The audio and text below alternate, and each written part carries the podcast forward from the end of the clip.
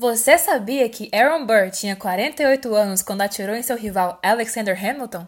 Pois é, nunca é tarde para realizar os seus sonhos. Essa é a parte 2 do nosso episódio Ai de mim que não sou 30 antes dos 30. Aproveite! É, é, essa coisa de comparação me lembra uma, uma cena de Jessica Darling, que ela vira e fala que, tipo, quando você coloca as coisas em perspectiva, acaba que você não tem nenhum sentimento real sobre nada. Porque se você vai ficar se comparando com todo mundo, se você vai colocar tudo em perspectiva, então significa que nenhum sentimento que você tem é real. E aí ela vira e fala assim: ai, é, se eu for reclamar sobre isso, mas eu for colocar em perspectiva a pessoa que sofre de fome, então significa que eu não posso sofrer. E ela fala que ela quer que, tipo, a maior tragédia da vida dela aconteça logo para ela ter tipo uma desculpa para ser assim, entendeu? Eu fico tipo, Opa! nossa, eu pensava nisso. Mas é verdade, tipo assim, é, é muito um tipo de pensamento errado, digamos assim, mas é uma coisa que eu acho que a gente faz muito, porque a gente fica tipo assim, ah, mas a fulana, olha só, ela passou por isso, por isso, por isso, por isso, por isso, e ela conseguiu ter uma carreira bem sucedida. Porque eu, que tive todas as oportunidades, que tive tudo para fazer dar certo, estou aqui.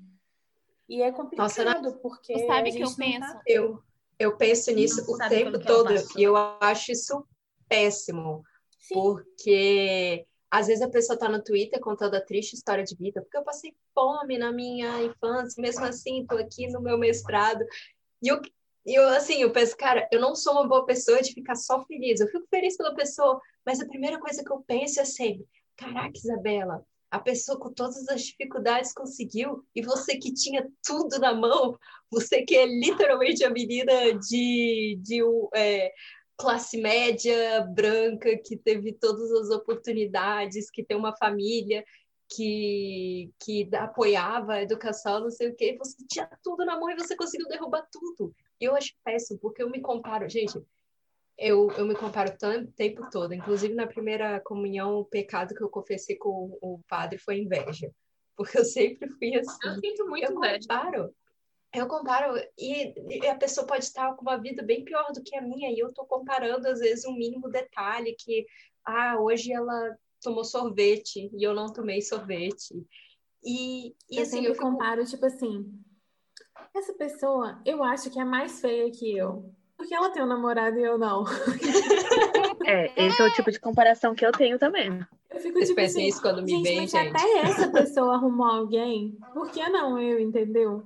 E é, é então, meio depressivo, é muito depressivo você pensar assim, porque aí você coloca a sua vida inteira é, comparando com uma coisa que você vê, tipo assim, no tipo, às vezes é um post aleatório, igual a Bela tá falando, tipo, uma, uma thread do Twitter, tipo assim, a pessoa tá lá falando, ah, não, porque eu consegui isso, não sei o que, tipo, você nunca viu a pessoa, você não sabe o que a pessoa passou na vida, você não sabe absolutamente nada. Por quê? Porque a gente tem essa coisa de projetar a imagem que é uma imagem perfeita. E aí, voltando para essa coisa do, do povo fazendo intercâmbio, é muito engraçado, porque você vê, tipo assim, a pessoa tá lá falando com você. Ai, não, gente, que dificuldade, não aguento mais esse país, não sei o quê. Pelo amor de Deus, todo dia para voltar pro Brasil. Esse serviço do, do capeta, todo dia lavando roupa. Tinha um menino que morava comigo, ele chegava em casa mancando, porque ele não aguentava de dor nas costas, porque ele ficava virado na pia. E aí no Instagram tá lá assim, eu na Europa, não sei o que, não sei o que, olha que incrível e tudo mais. Então, tipo assim, é incrível? É, mas é só quando você tá vivendo por trás das cenas ali, entendeu? E eu vejo, por exemplo, assim, que isso é uma coisa muito recorrente, não precisa ser uma pessoa que tá em intercâmbio, não. É qualquer pessoa. Você vê a pessoa reclamando aqui do marido dela, mete o pau. Aí vai lá e faz um post. Meu marido, meu sonho, não sei o quê, não sei o quê, não sei o quê. E lógico, a gente. É, Presente aquela de coisa Deus. de não ser. É, não é preto no branco as coisas, né? É tipo assim, você pode amar uma pessoa ao mesmo tempo que você reclama dela. Mas eu acho muito engraçado que às vezes é, é uma coisa muito rolando no mesmo tempo. Tipo assim, a pessoa acaba de reclamar do marido dela aqui, aí ela tá lá no Instagram. Meu sonho, o meu príncipe. E o pior, o pior para mim é só que muitas vezes a pessoa faz isso só para mostrar, porque ela precisa que as pessoas acreditem que ela tá vivendo uma vida boa, isso. quando em casa ela tá sabe, a ponto de pedir o divórcio, ela não aguenta mais aquela vida, ela odeia os filhos, ela odeia o trabalho. Eu acho muito triste que a gente vive num mundo de mentira, de ilusão, assim. A gente é muito uhum. ensinado a não mostrar a verdade, a não mostrar a bagunça, a confusão. Eu acho que até a resposta do nosso episódio sobre o Feias mostra muito isso. A gente não é, não é algo que as pessoas estão acostumadas a falar, essa parte mais insegura, essa parte que aparentemente torna a gente fraco, né? Eu prefiro frágil, assim, porque eu acho que de uma coragem muito grande para poder para poder falar dessas coisas. E, inclusive, eu, é, uma amiga minha, ela respondeu ao, ao episódio de Fez falando: Nossa, Gabi, é engraçado, todo mundo é igual. É engraçado como todo mundo é igual. E a gente não tem uhum. essa noção que é todo mundo igual. Pelo contrário, a gente pensa que é todo mundo diferente, ou pior, que é todo mundo melhor que a gente. Se a gente fosse mais honesto e conseguisse falar mais sobre as incertezas, sobre os medos, mostrar mais assim quem a gente é, sem precisar maquiar, a gente ia se sentir muito menos só, porque eu acho que o que causa essa sensação de, de, solidão absurda que a gente sente, inclusive estando cercado de pessoas, é essa fachada que todo mundo tem, de ter que estar sempre mostrando algo que não é, que não reflete a realidade. Cara, nesse tópico de comparação, eu me lembrei de um negócio, porque a gente sempre fala, sempre tem aquele negócio, ah, dinheiro não traz felicidade. Aí hoje em dia as pessoas sempre falam, nossa, que mentira dos ricos, para enganar os pobres, porque se eu pudesse pagar meus boletos eu estaria feliz. E isso é verdade, gente. É claro que ter um, um dinheiro para poder ter um bem-estar é necessário para você poder ter bem-estar na vida, mas eu acho que as pessoas também perderam um pouco qual é o ponto dessa frase é que se você não parar de se comparar, bicho, você pode ter milhões, bilhões, sempre vai ter alguém, sempre vai ter o Jeff Bezos com mais que você, para você se comparar. E todas as suas conquistas na vida, sempre vai ter alguém com mais para você se comparar e ficar triste. Então, assim, a Gabi, por exemplo, falou, citou o negócio das viagens internacionais. Uns anos atrás, eu estava fazendo duas viagens internacionais por dia. Você acha que eu estava satisfeita? Não, gente, eu achava. Aí eu vi alguém que foi para um país que eu não fui, eu ficava, meu Deus, eu preciso ir porque eu preciso ter esse capital cultural. Eu ia sempre para Nova York. Aí uma vez eu fui fazer desenho, pinta os países que você já foi. Aí eu percebi que eu só ia para Nova York, eu me achei uma fracassada. Eu falei, não, eu preciso ir para. Olha a mentalidade, tipo, eu tô indo só para Nova York, eu preciso ir para outros países para eu poder ter todo esse conhecimento. E engraçado que hoje em dia eu não ir mais para esses lugares, tá talvez conhecendo mais lugares aqui no Espírito Santo mesmo, inclusive visitei o Espírito Santo pós-pandemia, eu tô me sentindo melhor, tô me sentindo sentindo menos essa pressão. Então, assim, aí o que, que eu queria falar? É engraçado ver que muitas das coisas que a gente queria nesse grupo dois anos atrás, um ano atrás, a gente conseguiu. Eu queria muito ter, ter um. Qualquer, qualquer que seja um emprego, mas ter uma fonte de renda para não depender dos meus pais. A Natália também estava procurando muito e procurando fazer uma nova, uma nova, entrar numa nova vida, uma nova faculdade. A Laiana falava todo dia que mestrado, meu Deus, mestrado, mestrado. Ela se dedicava tanto ao mestrado. A Marina se dedicava mandava os 30 currículos. A Gabriela falava sobre, sobre as leituras que ela queria fazer, sobre os projetos artísticos que ela queria ter. A Vanessa já é bem, de desde que eu conheço a Vanessa, ela é bem sucedida. É então bonita, posso, né? Sempre eu não bonita. posso falar nada. Vanessa não sei porque assim, ela tá aqui de novo. É aquela é, coisa. É, é. Vanessa que tem. Peraí, vamos multar aqui. Que tem os projetos copiados por pi, pi, pi. Eu acho, eu acho muito legal isso, sabe? Tipo, que a gente tem essa coisa de se lembrar o tanto que a gente já evoluiu, o tanto que a gente cresceu. Mas eu acho que a gente tem muito, é, e aí é no geral, não é a gente enquanto grupo, a gente tem muito um, uma meta e a gente meio que esquece de, de viver a jornada, sabe? E a jornada que é a parte interessante, assim, que quando você chegar lá é a jornada que vai importar. Não é e quando você chega lá, você vai ter novos desejos, você vai ter novas vontades, vai ter é, mais é o que eles falam enrolados, né?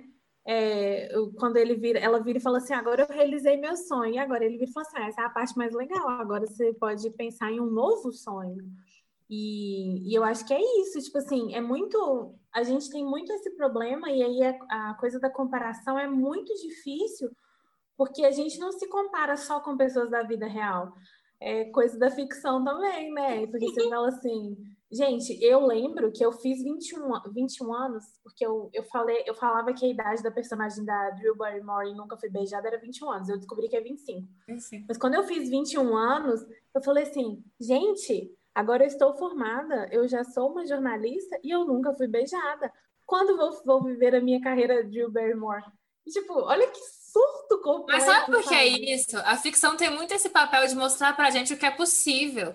Porque quando ela te, ela te reflete uhum. o que pode uhum. acontecer na vida real. E é por isso que é tão importante a famosa representatividade. E é por isso que é tão importante, por exemplo, fazerem mais filmes de pessoas com mais de 30, perdidas na vida, sem relacionamento, entendeu? Exatamente. E tem cada vez mais do que mostrar a gente mais nova fazendo as coisas, porque é até meio realista, gente. Geralmente não é a regra, não. A regra geralmente é que nem a gente, é chegar aqui e falar, porra, e aí? Quem é que vai me ajudar aqui?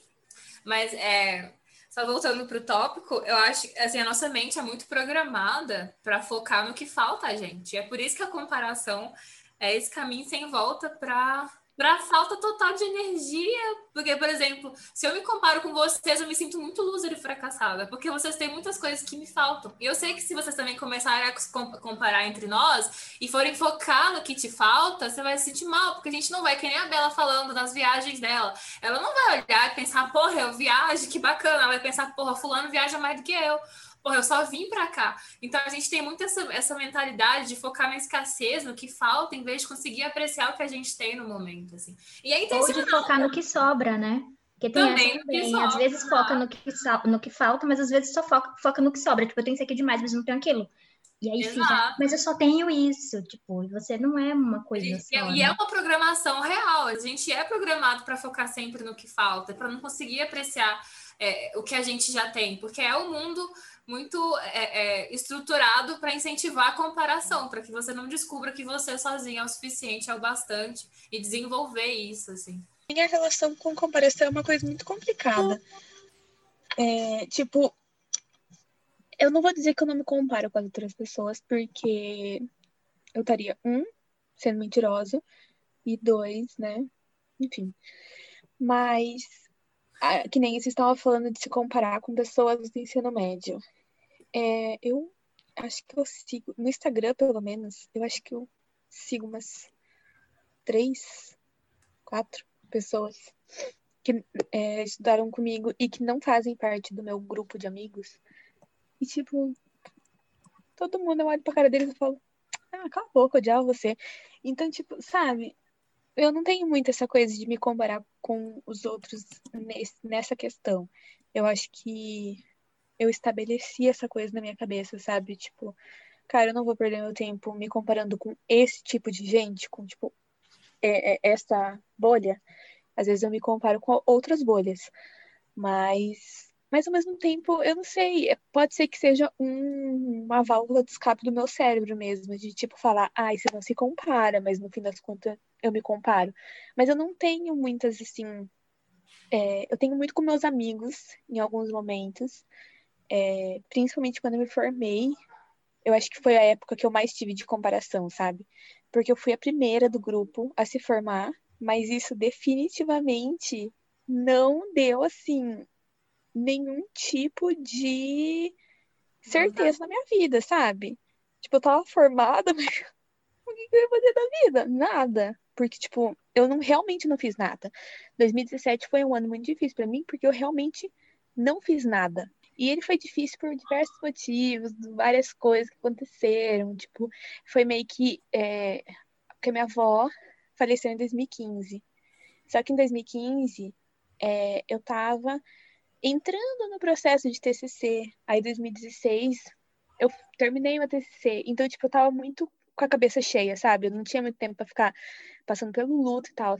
E, tipo, na metade de 2016 e 2017 inteiro, eu tive esse tempo. Porque eu não fiz nada.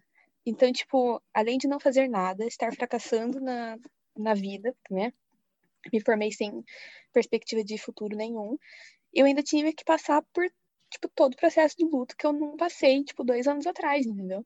Então, esse foi realmente um ano muito difícil para mim, que eu me via, eu falava, cara, de que adianta eu ter um, um, um diploma se, tipo, não vai servir para nada.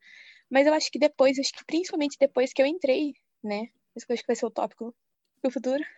Mas quando, depois que eu entrei na segunda graduação, que eu meio que eu acho que é, me desassociei dessa coisa de me comparar com outras pessoas, sabe? É, hoje em dia eu penso, tipo, ah, é melhor que tá, não fica, meu bem, então se aceite. aceite que tá rolando. Tá evoluída, amiga, mais evoluída que eu. Cara, eu me comparo com todo mundo, eu me comparo com famoso, com anônimo, com criança, com adulto. Eu fico, como é que você pode ser melhor que Eu odeio criança prodígio. Eu odeio criança prodígio, eu odeio The Voice Kids, eu fico com esse bando de criança imbecil que canta bem, vai tomar no cu, vem pra minha casa, criança imbecil, vem cantar aqui. A gente tem muito também isso de comparar, tipo, nossos primeiros esforços com, sei lá, experiência, sabe? O trabalho de toda uma experiência de alguém. Tipo assim, aí ah, eu tô aprendendo agora a dançar. Cara, e tem um, tem um tweet bem famoso, né? Tipo aquela, aquela coisa assim, ah, não sou imediatamente bom nisso, então não quero. É, e, tipo assim, eu sou assim com todas as coisas. Eu, eu comecei a fazer curso de francês e, tipo assim, eu fiz 10 aulas. Aí nas 10 aulas eu não estava sabendo conversar ou entender qualquer coisa de francês. Eu falei, para que eu vou continuar isso? Tem algum ponto? Eu algum dia vou aprender francês? Provavelmente não, sou incapaz. E aí eu desisti. E, tipo assim, tricô. Eu aprendi um ponto de tricô. A minha tia falou assim: tem mais pontos para te ensinar. Eu falei, tia, eu não sou boa nem nesse. Você vai me ensinar mais coisa por quê? E, tipo, a gente tem que fazer as coisas por fazer, sabe? Eu acho que, tipo assim, a gente perde muita coisa quando a gente passa a ver hobby como uma coisa que tem que ser monetizada. Então a gente pega qualquer hobby, vira e fala assim, tudo. Tipo assim, às vezes eu pego o tricô, minha mãe e fala assim, você podia começar a vender. Eu falei, não, eu não quero vender, eu quero fazer isso aqui para desestressar, entendeu? Não é? Tipo, eu não sou boa nisso, e tá tudo bem eu não ser boa nisso. E a gente tem que, tem que aprender, eu acho, no, como sociedade, a fazer as coisas como hobby, sabe? E eu gosto muito de coisa de, de fandom, porque é muito se fazer as coisas por hobby, sabe? Eu vou fazer esse vídeo aqui desse casal que eu gosto como hobby. Eu vou fazer GIF como hobby. Vou, vou escrever fanfic como hobby. Isso não vai virar coisa que eu vou tirar dinheiro nunca, entendeu? E eu acho que é uma coisa que a gente tem que levar para a vida no geral, que é fazer as coisas porque elas são legais, sabe? Porque, lógico que vai ter gente que vai fazer, fazer as coisas e, e, e, tem talento para isso, tem, tem uma coisa para desenvolver ali. Tipo, a Gabi escrevendo música, você fala, poxa, ela tem talento para isso, ela sabe Muito. cantar. Eu não sei cantar, mas eu adoro. Então eu fico lá, tipo, e assim, não, que voz horrorosa. É horrível mesmo, gente. Eu tenho plena noção, mas é uma coisa que eu acho que, tipo, dançar é uma coisa que a gente tem que fazer tipo, para desestressar, sabe? Tô no dia estressado, vamos dançar um pouco. Não sei dançar, sou dura igual um pau, entendeu? Não sei rebolar, não sei fazer bosta nenhuma. Mas é, eu acho que é uma coisa que a gente tem que, que, tem que aprender a fazer as coisas que a gente não é bom imediatamente e talvez você nunca vai ficar bom naquilo. E tudo bem, entendeu? Nath, isso é muito mal das crianças é, inteligentes Sim, jovens, cara, né? Porque tudo que todo desafio que nos dá, a gente fazia muito rápido. A gente não aprendeu a, a, a trabalhar para ser bom em algo. Sim, eu penso é muito relacionado a isso que a Nath falou. É, eu não lembro de quem que é a frase, eu acho que é do Rubem Alves, que dizia assim que o prazer demanda tempo.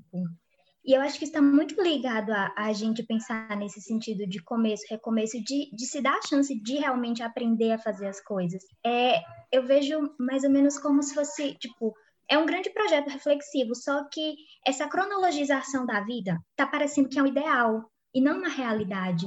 A gente tem que aprender a respeitar, tipo, o nosso próprio tempo de aprender as coisas, que versa muito sobre o que a gente tem falado desde o começo, né, de começos e recomeços e sermos, né, e sermos apresentados as primeiras vezes, todas as vezes que a gente for fazer uma coisa, e entender que a gente não vai dominar de primeira, às vezes a gente não vai dominar nunca, mas tudo bem também. E aproveitando a deixa da Vanessa, é possível recomeçar algo novo depois dos 25? Porque parece que tem um teto limite, assim. Só tem até ali essa fase que está saindo da faculdade da primeira para definir a sua vida. E depois disso, parece que o ser humano ele, ele perde a capacidade de aprender, de expandir. Dizem isso pra gente, é verdade? Será? Mentira. É completamente mentira. Não é verdade. Não eu é sou a maior panceteira de segunda graduação. Como diria Edilson Capetinha, discordo craque. Mas eu sinto muito isso, essa pressão. Eu também. Sabe Sim. por quê? Porque é um, é um mundo que não só exalta o fazer, mas o fazer jovem. Tanto que a gente vê, por exemplo, os mil tweets, né? Britney Spears tinha apenas 15 anos quando ela escreveu a Declaração de Independência dos Estados Unidos. E aí você fica, cara, ela só tinha 15 anos, porque mais que fazer, ela fez jovem. E a juventude, que é um conceito extremamente, eu acho, é, é subjetivo, não tem uma coisa, é construído como tudo. É, é um é um prazo de tempo muito curto que eles dão pra gente. No máximo, não, até os Inclusive, com, com a crise. Velho com atrizes, tipo, famosas, eles pegam, tipo assim, você acredita que fulana tem 40 anos? Tipo é, assim, né? ela ainda parece jovem. Eu fico assim, gente, vocês esperam é. o quê? Tipo, uma pessoa de 40 anos que ela tenha o quê? 3 bilhões de rugas, que ela já esteja andando Cara, mundo, entendeu? Que eles esperam é. que uma pessoa Lá... de 40 anos tenha 100, entendeu? Lá na minha segunda graduação, a gente, a gente tem mais gente na segunda graduação, a gente conversa muito isso. Tem as meninas que passaram dos 30, eu ainda não passei, né? Mas a galera que é 18, 17 fica toda hora. Nossa, mas você não parece. Tipo assim, a gente fica. Você já viu uma pessoa de 30 anos? A gente tem uma pessoa de 30 anos aqui que tem a melhor pele de longe, talvez é com menos ruga. 32, né? Com Aí, Aí o pessoal fica falando, não, porque não sei o quê. Não... Aí, aí de vez em quando tem aquelas negócios, não, porque não sei o quê, tem 30, já tá velha, não sei o quê. E a gente fica, hum... cara, conversa com pessoas de 30 anos, por favor, sai um pouquinho da sua bolha que é de 18 e descobre o que é ter 30, que, que não é o que você está pensando, não é um mundo de uma pessoa muito longe da, da sua. Daqui a pouco você vai piscar o olho e daqui a pouco você vai ter é, 30 anos. E eu sinto muito essa pressão, Gabi, muito essa pressão. Mas é, sabe o que, que eu sinto? É que parece que eles te dão liberdade para vocês tentarem coisas novas, para vocês experimentarem, até para você ser artista, até os 25. Aí a partir daí você tem que ser sério. Você tem que é. ser adulto e adulto não tenta nada novo. E Aí, tem que saber já o que está fazendo. Não pode, não tem espaço para ainda ter dúvida e aprender e tal. Exato. É, eu penso muito assim, a gente tem o um maior exemplo disso, velho, Jesus Cristo. Ele nos 12, né? Tipo, dos 12 aos 33, ele sumiu. Você eu amo Jesus. falar nada. Tipo, Jesus nasceu, Jesus cresceu, Jesus fez 12. Jesus sumiu. É tipo meme, cadê a Teté? Ele some. E aí o que é que acontece? Ele volta com 30. Ele volta o quê? 30, 31, cara. Ele diz aqui, ó, a idade. E aí ele vem o quê? Vou falar para você, eu vou atrás de você, eu vou pregar, eu vou fazer umas curas, eu vou fazer uns vinhos, um casamento. Jesus era um hippie, Jesus fazia reiki. É, não, aí, você para e pensa. Jesus fez um ano sabático de. Por que os 30 anos? É uma idade que há, não sei o quê. Olha Jesus Cristo. E aí eu fico pensando, vocês supervalorizam a juventude e essa é uma razão porque envelhecer é difícil, sabe? Porque as pessoas estão transformando a juventude em valor. É tipo um produto, né? Você vai chegar lá. É um produto para o quê? como se fosse é, conquistado em qualquer etapa da vida através de quê? De um estilo de vida adequado, de uma forma de consumo. É como se para isso, tipo, as fases de transição tendessem a ser interpretadas o quê? Como uma nova crise de identidade todas as vezes que a gente se colocasse nessa situação. É, e eu fico assim, Gente, o custo da vida não pode ser construído nesse termo de antecipar as necessidades, é, ao invés de confrontar essas crises, sabe? A gente tem que perceber que as fases da vida são universais, vem para todo mundo e vem em todas as fases da vida. Então, não cabe essa supervalorização. Olha para Jesus Cristo, o cara, né, tipo, 30 anos, ó. Eu amo que Jesus sumiu, só com 30 que ele chegou e falou: "Mãe, acho que eu vou Tô pronto. energia. Eu acho. Não, e aí Maria, Maria Eu imagino a né? Maria. Né? Maria é uma mãe que ela vira e fala assim: eu acho que você tá pronto. E ele vira, caralho, eu não tô pronto, mãe. Para de me empurrar pra essa merda. Deixa eu não, eu, eu não tô pronto ainda, me respeita. E ela empurra ele mesmo assim. Porque às vezes ele precisa de um empurrãozinho é. amigo, entendeu? Você vai fazer vinho sim, Jesus. Não, não, entendi, não entendi, gente. Eu nunca li uma Bíblia. Mas fica de fama Jesus e Maria Madalena, né? Ah, não pode, não. Pode, pode amiga. A gente vai chegar um dia, a gente vai falar sobre isso. Isso que a Bela tava falando é, de tipo, que o povo não tem noção de. tipo, o falou assim: sério que você tem 28 anos? Eu, sério. Ai. Mas eu acho que é muito falta de conversar com pai e mãe, sabe? Porque, por exemplo, assim, é, aquilo que a gente falou no começo, eu tinha uma visão da minha mãe adulta, e eu falava assim, poxa, minha mãe sabe tudo. A gente, quando é criança, a gente tem essa coisa, né? Tipo, que a mãe sabe tudo, os nossos pais sabem tudo. E aí a gente cresce e tem é, e muda isso. Então, eu acho que, tipo assim, eu conversava com minha mãe e ela falou assim, não, que isso, nessa idade eu não sabia nem o que eu queria fazer. Ela, ela largou serviço porque tinha chefe sem noção e tudo mais. Então, eu acho que, tipo, falta conversar um pouco com os pais, sabe? Conversar como que, como que era a sua, a sua vida adulta, entre aspas, né? Falta conversar com os pais também é que é uma questão, é muito. É a ideia que a gente tem, a ideia que é passada pra gente, que, tipo, que ser adulto é isso e que nessa idade você tem que ter já tudo pronto, especialmente porque ter 30 anos nos anos 90 é diferente de ter 30 anos em 2020, cara. Com sabe? Certeza. A expectativa Sim. de vida aumenta, essa juventude ela se prolonga também, essa, essa janela de juventude, que é uma construção, é, mas até ela se estende. E começa aqueles negócios, né? Os e você descobre que você ainda é uma jovem. Hum. Eu falo isso porque quando eu era mais nova também, eu pensava que ter 30 era ser velho, era ser já um mega hum. adulto. Eu é, até um dia desse eu era assim. Mas eu fico. Inclusive, eu vejo muita gente, que nem eu falo, cada dia mais eu entro no Twitter e fico puta porque eu fico pensando, meu Deus, jovens. Mas às vezes a galera, por exemplo, a galera vai atacar os nerds. Aí vai atacar, meu Deus, porque você, homem de 30 anos que coleciona bonequinho, tipo, foda-se, deixa ele colecionar bonequinho, gente. Nossa, e eu odeio essa briga geracional, tipo, ai, ok, boomer, ai, ok, milênio. Ai, tipo, ai, se foder. Sabe, a gente não pode estar como adulto é uma coisa muito distante. É, e relacionando isso com, com os pais, eu vejo muito assim também, porque quando a gente é criança, a gente vê pai e mãe é como se fosse uma entidade, é pai e mãe. Mas a partir do momento que a gente vai crescendo, a gente consegue compreender pai e mãe enquanto pessoas. Tipo, são meus semelhantes, porque em algum momento da vida a gente vai virar mãe de nossos pais, né? Então, tem aquela Sim. coisa. Né, Isso acontece aos quatro anos de idade ver seus pais como humanos é um processo muito difícil. É muito difícil, mas eu acho que é muito importante. Porque se você não consegue enxergar seus pais como humanos, tipo, você vai ficar projetando coisa neles a vida inteira, entendeu? E você vai não ficar. Tipo, nunca. Aí depois morre, você vira e fala assim: meu pai era um santo. Não é, ah. gente. Seu pai não era santo. Eu sei que isso é normal de toda pessoa que morre. Mas, tipo, tudo bem você enxergar seu pai como pessoa e fala cinco músicas do seu pai aí. Você era fã do seu pai. Essa coisa da segunda graduação, é, eu fiquei com muito medo, mas, por, mas, tipo assim, porque quando eu fui fazer especialização, que é a pós, a professora falou, tinha um menino lá que estava fazendo a segunda pós. Ela falou assim: ah, pelo menos é só a segunda. Tem gente que faz cinco pós antes de se descobrir. Não faz cinco pós, não, viu, gente? Vai fazer outras coisas. E aí a gente fica com isso na cabeça Falei, cara, e se eu tiver que fazer cinco pós para me descobrir? Deixa sabe? Gente, eu pretendo sabe? fazer uma pós por ano, eu tô fazendo duas pós juntas.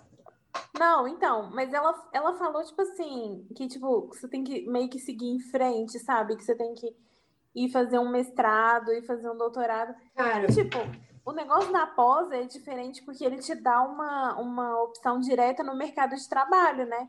O mestrado e doutorado é uma coisa muito ligada à academia. Não, e é a pessoa querer entrar no manicômio, né? Exatamente. Cara, a minha amiga, dia desses, eu tenho até que mandar para vocês, ela fez um post muito interessante que é de pessoas com multi. Enfim, nem, não é muito inteligência, esqueci o nome. Mas ela falando dessa pessoa que, tipo, ela tem aptidões, não tem, tipo, um talento, uma área que ela é muito boa, mas ela tem aptidões para várias frentes. E eu me reconheci muito, porque meu problema é que eu não, não sou muito boa em nada. Eu sou mediana em várias coisas. Ela falando como a, o mercado não sabe aproveitar essas pessoas. Eu tenho interesse, eu gostaria de fazer 10 pós-graduações. Mas isso pode, se eu chegar num lugar com 10 pós-graduações, talvez as pessoas nem queiram me contratar. Vai falar, olha essa menina perdida. E não é, é porque eu gosto de muita coisa. Eu gosto até de Mas matemática. Que... Amigo, você gosta muito de carreira para carreira, sabe? Que nem é, em pedagogia, a gente discute muito sobre o o que você quer fazer da sua vida? Você quer virar professor de faculdade? Então você vai para o mestrado. Se você quiser entrar numa sala de aula mesmo, tipo, de criança, normal, ser um professor normal, sem ser um professor acadêmico, não, vai, não perde seu tempo fazendo mestrado, porque, um, eles não vão poder te pagar o tanto que você tem que, tem que receber uhum. por ter um mestrado e um doutorado. Então, tipo, a minha professora na faculdade, no primeiro ano, ela estava falando que é, ela, tava, ela tinha feito mestrado, ela tinha uma filha pequena e as escolas não contratavam ela porque eles falavam para ela: eu não tenho como te pagar o tanto que o seu currículo, tipo, meio que exige. E ela falava, tipo, cara, pague qualquer coisa, sabe? Tipo, pode pagar menos do que o meu currículo. E aí ele falava, não posso, porque senão você pode ir lá mais para frente e fazer uma processar a escola falando que, né, você estava recebendo menos do que você deveria. Mas esse negócio da segunda graduação, eu fui muito inspirada pela Marina, inclusive, porque a Marina falou, tipo assim, ela entrou e foi, e, tipo assim, vendo a Marina na segunda graduação, foi igual ver uma florzinha desabrochando, assim, sabe? Tipo, foi muito uhum. legal ver ela se encontrando nesse caminho. E aí, eu acabei após, tive uma crise terrível de ansiedade, eu fiquei com bola no corpo inteiro. Falei, o que, que eu vou fazer da vida? Entrei pro Spare Five, trabalhei ganhando dólares por algum, algum tempo. e foi excelente para mim, porque eu era um trabalho remoto. Mas aí tava sem, sem rumo, né? Aí fiquei, fiquei nessa, fiquei nessa, vou fazer um intercâmbio. E aí eu fiquei, eu fiquei na cabeça que eu queria fazer um curso de letras. E na pós, eu fui numa palestra é, que essa professora que fundou o curso de letras do Cefet deu, e ela estava falando sobre como o curso de letras do Cefet é bom, porque ele foca em coisas de editora. Eu falei, cara, que incrível! E aí tive a ideia do livro, né? A gente lançou com aquele cheio de amor. Eu falei, voltei, falei, como que eu vou fazer para fazer uma segunda graduação?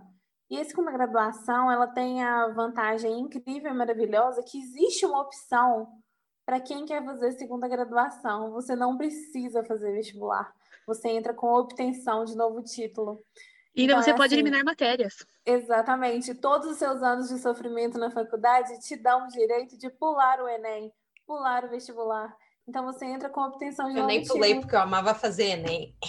Ah, surto. Nunca fiz Enem, graças a Deus, mas tudo bem. E aí eu fiz a obtenção de novo título. No dia que eu passei, eu falei, cara, será que eu tenho coragem para isso mesmo? Porque eu já estava trabalhando. E eu falei, nossa, eu vou começar a trabalhar às seis horas da manhã vou chegar da faculdade meia-noite e meia, eu vou surtar. Mas foi uma coisa tão assim, sabe? Finalmente eu estou num lugar que, primeiro, eu acho que a primeira faculdade, ela tem muita. Como a gente é muito novo, a gente não aproveita direito. E a faculdade Exatamente. tem tanta coisa incrível que a gente passa despercebido, porque a gente fala assim, poxa, é muito mais importante eu ir ver esse filme com os meus amigos de tarde no cinema. Eu tenho que aproveitar enquanto tenho a meia estudantil. E, e, a gente pula palestra. Eu não assisti na faculdade de jornalismo, tipo, se eu, se eu, eu vi as palestras que eram obrigatórias. Eu tinha uma matéria que era seminário. E eu tinha que ver, tipo, sei lá, 12 palestras no semestre. E aí eu ia lá e via essas matérias, mas eu não, não procurei fazer nada além da faculdade. Eu não, o, o, jornalismo não tinha estágio obrigatório, então, tipo assim, o estágio que eu arrumei foi o estágio sendo secretária. Eu era assistente administrativa. Então, eu acho que a segunda graduação, ela te dá a possibilidade de ver as coisas com outros olhos, entendeu? É, é muito uma coisa assim... E não, não significa tipo assim, ah, tá, eu falo, falo letras, o povo, ah, vai ser professora. Coitada, né? Mas não é, tipo, eu, eu, tenho que explicar, não, minha graduação, mas eu, eu, eu quero fazer a graduação que permite dar aula depois, que tem, se você estudar mais dois anos, você faz. Mas eu acho que, tipo assim, é, ela tem essa coisa que Olha, o pensamento que eu entrei na segunda graduação foi o seguinte: daqui quatro anos, eu vou ter 32 anos. Eu vou ter 32 anos de qualquer forma, com uma graduação ou sem uma graduação. Então, Perfeito. tem a parte de você estar lidando com pessoas mais jovens, mas ao mesmo tempo é legal porque eles viram e falam assim: ah, a Nath sabe disso. Pergunta pra Nath porque a Nath sabe. Então é aquela coisa assim, a anciã que dá, que dá dicas para os mais jovens, sabe? Tipo, o mestre dos magos mesmo. Eu fico me sentindo muito, tipo, importante nisso. É, para mim tá sendo uma experiência muito incrível, até na na coisa da, na faculdade, no ensino remoto, assim, apesar de estar tá, tá lendo muita coisa, É, tá sendo uma experiência muito boa. E sempre é bom você falar assim, o que, que você faz da vida? Ah, eu sou estudante. Então, é porque você está você tá num constante estado de aprendizado, sabe? Eu, eu, eu antes, a Marina falou que ela tinha dificuldade de colocar o que, que ela era, eu colocava jornalista, tipo, bem na cara de pau mesmo. Agora eu coloco estudante de novo, aí as pessoas viram assim, Cara, direito é o curso mais inútil que existe, porque quando você forma, você não é nem advogado, você é bacharel em direito, isso não é nem profissão, cara. Você e é quando me chamam, esse, hoje em dia, ah, falam assim, ah, minha, meu avô adora falar assim, ah, minha neta é advogada. Eu falo assim, mas eu não sou advogada. É, mas em relação a isso de segunda graduação, eu acho raro encontrar pessoas que de fato conseguiram aproveitar a faculdade da forma como ela deve ser aproveitada, fazendo Sim. na idade normal, entre aspas, de se fazer.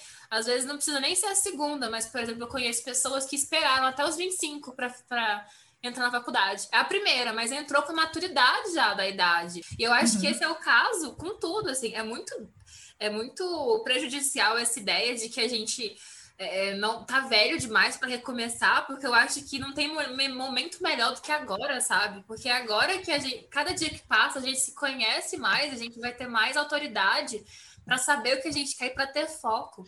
Eu vejo muito isso, inclusive, em relação tipo à arte. Tem muita gente, que muito artista frustrado, que como a gente não tem incentivo nenhum, né, para trabalhar com arte, Aí a gente faz todo o curso que exige, de direito a, sei lá, medicina, boa sorte, não sei. Mas aí, jornalismo, é, psicologia, aí você descobre, cara, não, eu sou artista e eu quero investir nisso.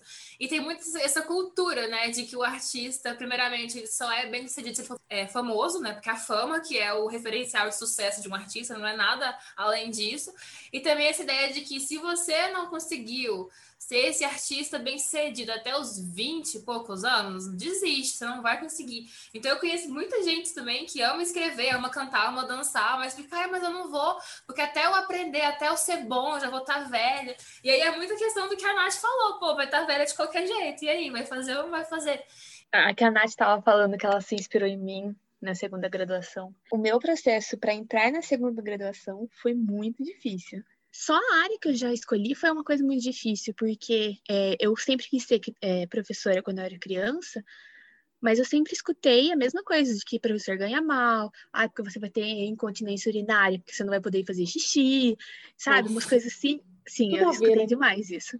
Enfim, e aí, eu, quando eu decidi pedagogia, eu sentia que eu tava mentindo para mim mesma. Falei, tipo, tá, minha filha, qual que é a verdade? Você quer ou não ser professora? Como que você fala que você passou a faculdade de história inteira falando que você não queria ser professora? Eu cheguei a fazer um curso de pedagogia.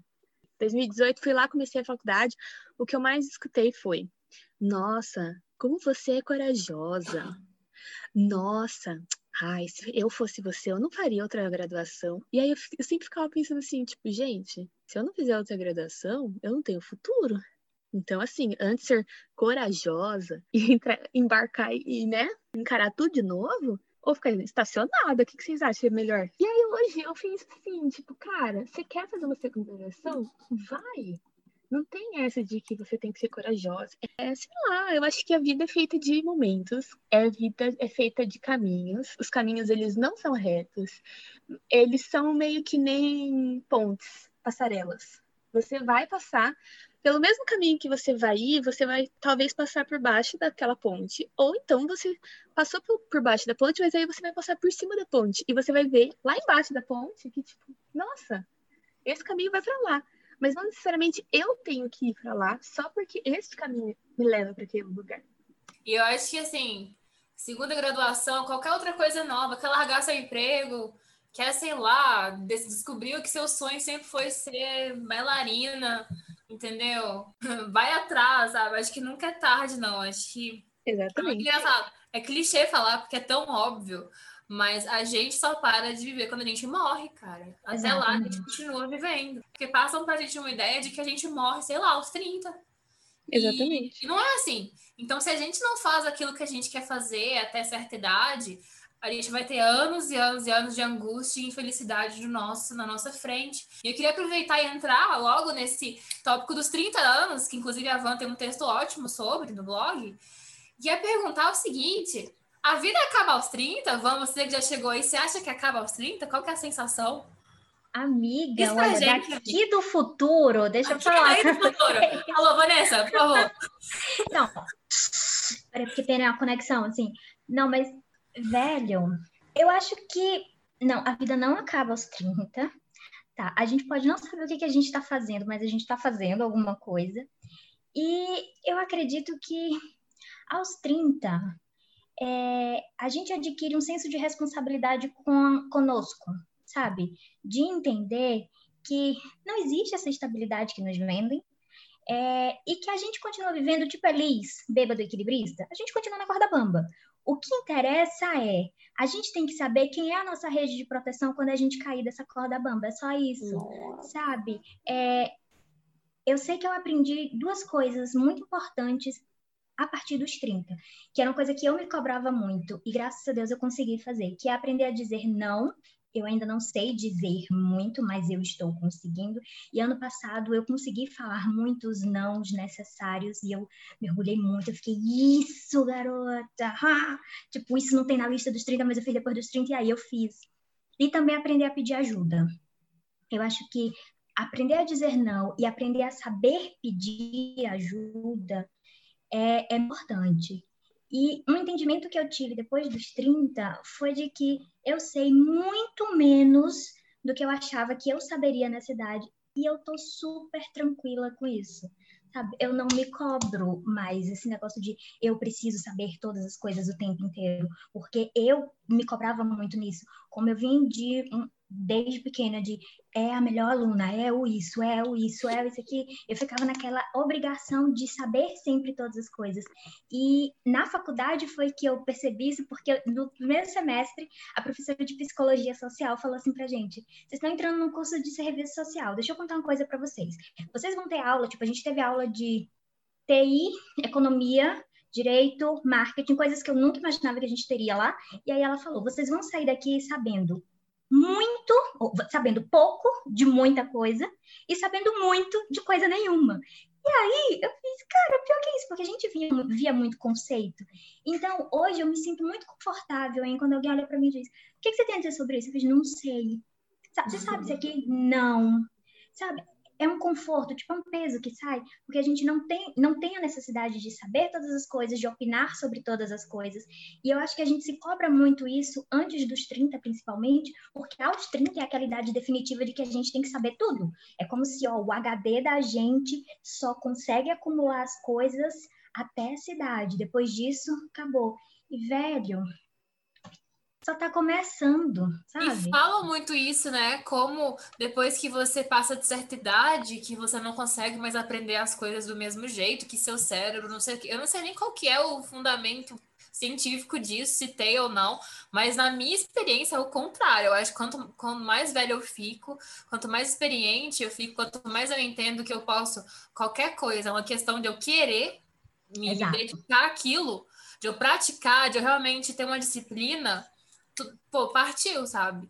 E antes eu não tinha essa noção, então eu largava e abandonava as coisas com muita facilidade. Então eu acho que isso já de demorar para aprender depois que passa de certa idade, minha experiência é diferente. Eu queria que quem falou isso viesse aqui na cidade, porque a gente tem um projeto que chama Melhor Idade Conectada, que a gente está ensinando a, ao pessoal da terceira idade a aulas de informática, porque é uma coisa super necessária que para eles eles não tiveram acesso quando eles, né, nasceram, foram conhecendo depois e tem alguns alguns cursos, tipo algumas aulas que são, né, tipo segurança de dados, saber se proteger, nananã, nananã, para fazer as compras tal. E a felicidade deles, porque a maioria é agora eu posso ligar para o meu neto que está lá não sei aonde, falar com ele, porque, tipo, agora eu tenho alguém para me ensinar, sabe? Meu filho não, tá, não pode me ensinar, mas eu já sei. E a liberdade que eles estão tendo. Então, e eles estão aprendendo, e, tipo, tem, tem uns assim que dão aula, que a gente já fica, olha, a gente já pode fazer um novo curso depois desse, você vai ser professor. Então, não tem isso. O nosso centro de convivência do idoso aqui, Gabi, você ia ficar louca. Elas fazem samba de roda, elas sabe? As, as velhinhas, a coisa mais fofa. Toda, tudo de, de festa cultural aqui tem as velhinhas do samba de roda, porque elas pedem para se apresentar. E aí sempre é em forma de destaque mesmo. Elas costuram as próprias roupas que elas vão vestir, elas vão se enfeitar. Um, elas pediram por um salão de beleza dentro do centro de convivência, para que elas pudessem se arrumar. Então, toda sexta, manicure e cabeleireira, amor. Sabe? Eu, eu acho fantástico, porque muito do que foi negado para eles também, naquela idade de preciso construir alguma coisa e solidificar minha família, eles estão tendo agora como lazer, mas também como uma terapia, sabe? Então, não, gente, a gente aprende todo dia, não, não tem como, não tem Eu como. acho muito conveniente tentarem vender essa ideia até como algo realmente certo e objetivo de que ah, passou de certa idade a gente não aprende mais. Eu acho que é muito conveniente para poder ensinar a gente a não querer tentar mais, a Exato. congelar no mesmo lugar, a não exigir uma qualidade melhor de vida, a não desafiar o nosso próprio intelecto, sabe? É querer mostrar pra gente, olha, morre, você morre aos 30, aceita ser só uma ferramentinha aqui nesse sistema gigante que não quer que você extrapole. Eu, eu sou contra, é errado. Vanessa aqui trouxe provas, então tá aí. Concretas. É, nessa de a gente se comparar muito, né? O tempo inteiro com outras pessoas, e a gente é sempre cobrado no geral, na sociedade, um comportamento padrão, né? Como se todo mundo fosse igual. E é muito difícil se encaixar. Eu acho que todo mundo nesse processo de socialização abre mão de partes essenciais de si mesmo para poder se encaixar. E é mais difícil ainda se encaixar, e às vezes é impossível, quando você não é neurotípico, quando você está nesse, nesse espectro da neurodivergência, né? Quando você sofre, sei lá, de ansiedade, depressão, quando você tem alguma questão neurológica, quando você tem simplesmente um sistema nervoso mais sensível, é muito difícil, você tem particularidades, você tem exigências diferentes, você funciona de um jeito diferente, mas as cobranças para você são as mesmas que é para todo mundo. Então a gente se pega, por exemplo, eu vou falar de mim, assim, eu tenho ansiedade e outras coisas, e, e é muito difícil para mim fazer coisas que para outras pessoas é simples. Por anos e anos e anos eu não conseguia falar no telefone. Hoje já consigo mais, mas ainda é uma coisa que eu não gosto, que eu tenho que é, juntar muita energia para fazer tudo que eu faço, eu gasto uma energia absurda, porque tudo que eu faço é muito difícil para mim fazer. Esse podcast para mim é difícil. Então, tudo, é, sair de casa para mim é difícil. Então, e esse é tipo é o meu mundo. E, e, eu sei que a gente que tem ansiedade, tem depressão, tem outras questões, a gente vive muito exausto, né? Justamente por isso, porque a gente gasta uma quantidade absurda de energia para fazer coisas mínimas. E a gente e viver exausto num mundo que está sempre exigindo que você faça, faça, faça, que você realize o tempo inteiro e sempre produza, produza, produza e tenha o que mostrar, porque só fazer não é o suficiente, você tem que mostrar, as pessoas têm que ver o que você está fazendo para que aquilo seja válido, é muito cruel, sabe? Então eu, eu me vejo, eu sofro muito com isso, assim, porque eu fico me comparando com pessoas que são normais, entre e eu, eu sinto muita tristeza que eu fico às vezes pensando, cara, eu só queria ser normal, sabe?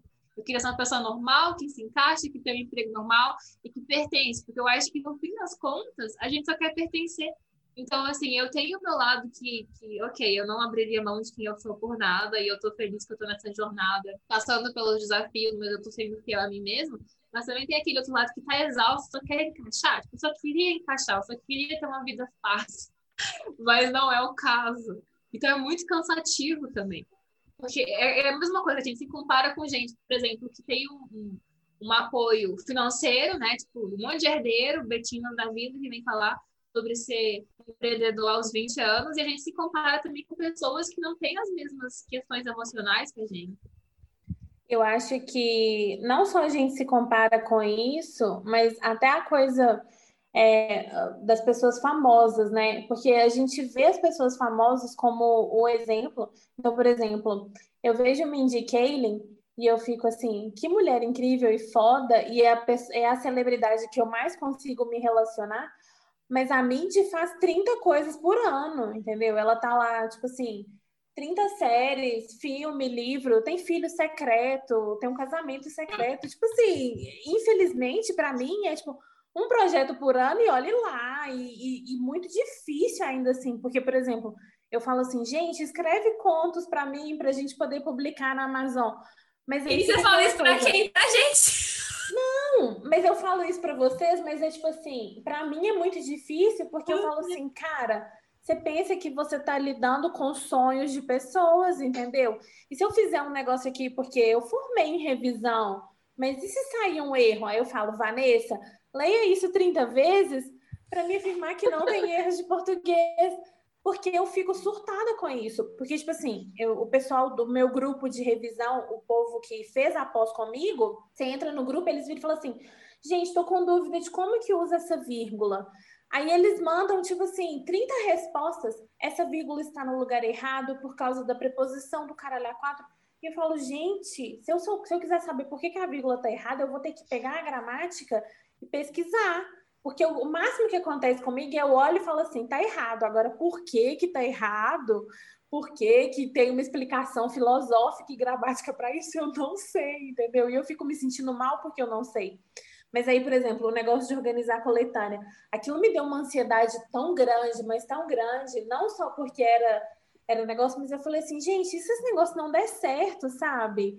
É, é, é uma coisa que. Tipo, assim, Responsabilidade. Assim, não, não, e não dá certo, tipo assim, fazer sucesso e tudo mais. É tipo, dar certo sair do papel, entendeu? Porque eu falei assim, e se eu estiver pegando muito mais responsabilidade do que eu dou conta?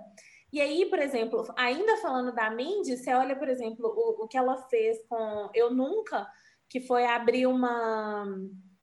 A ficha, né? Tipo, abrir a casting call dela, sei lá, é, para o mundo inteiro, para todo mundo mandar vídeo para ela fazer o elenco dela.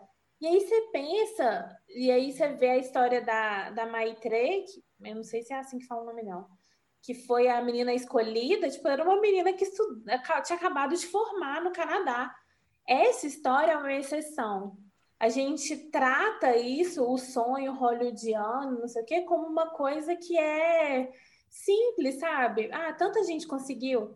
Mas são histórias de exceção. Primeiro que a maioria das pessoas famosas tem parente famoso, tá? Todo mundo que tá lá em Hollywood Inclusive os, o povo que Nepotismo. é bem ruinzinho e tudo mais. Nepotismo de Hollywood. Sim. Exatamente. Eu, o povo que. Tipo assim, você vê, tem uns atores que você vira e fala assim, gente, mas como conseguiu, né? E conseguiu por QI, tá, gente? Tem o que indica uhum. lá.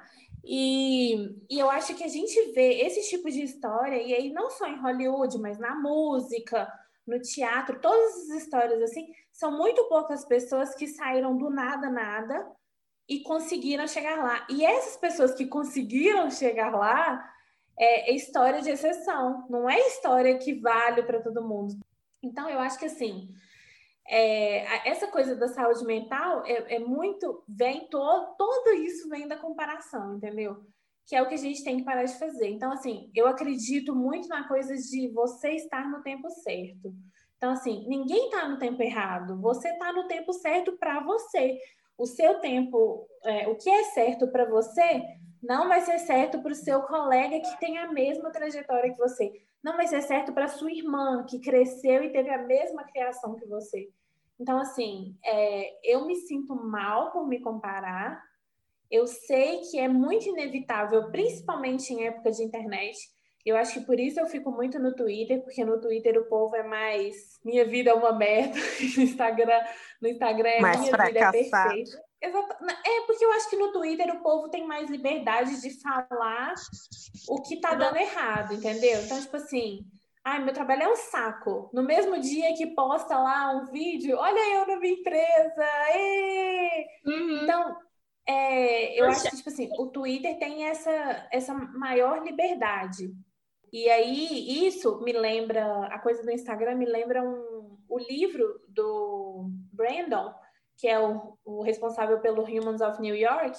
Ele falou assim que muito do sucesso da página no Facebook, no Instagram, é, vem muito da coisa do, das pessoas que ele está entrevistando serem vulneráveis.